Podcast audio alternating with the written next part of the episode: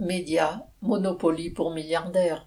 Malgré une grève de 40 jours entraînant la non-parution de cinq numéros du JDD, journal du dimanche, le milliardaire Bolloré a imposé à la tête de cet hebdomadaire un directeur de la rédaction d'extrême droite. Les protestations d'une bonne part du monde politique, les demandes d'une loi limitant le pouvoir des actionnaires sur la ligne éditoriale des médias qu'ils achètent n'ont pas empêché le très droitier et très bigot Bolloré de faire valoir les droits que lui confèrent sa fortune et sa propriété privée. Tout comme il avait imposé sa volonté quand il avait mis la main sur Canal Plus et CNews en 2015 et progressivement éjecté les journalistes qui ne voulaient pas se conformer à ses idées réactionnaires. Heureusement pour eux, les journalistes bénéficient d'une clause de conscience.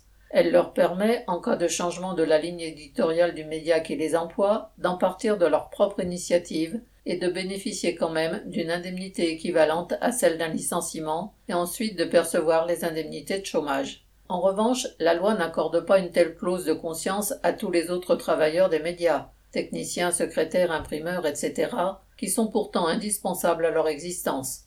Les institutions ne prennent pas leurs opinions en considération et la loi les oblige à obéir à leur patron sans rien dire, comme tous les autres travailleurs.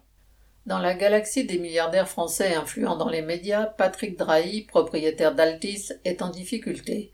Les dettes de son groupe et les déboires judiciaires de son bras droit le mettent aux abois, si bien qu'une rumeur dit qu'il pourrait être obligé de se séparer des médias BFM TV et RMC pour garder l'opérateur téléphonique SFR. De requins se sont donc mis à tourner autour de cette proie possible. Les milliardaires Xavier Niel, qui détient déjà Le Monde, et Rodolphe Saadé, qui a récemment mis la main sur la tribune, en plus de la Provence et de Corse Matin. Saadé, qui a construit sa fortune en tant qu'armateur de la CMA-CGM, envisagerait de lancer un journal du week-end visant le lectorat du JDD, déçu de sa reprise par Bolloré. En régime capitaliste, la liberté de la presse est ainsi le plus souvent la liberté des capitalistes de posséder celle-ci pour tenter de fabriquer l'opinion selon leurs intérêts et leurs idées. Urbain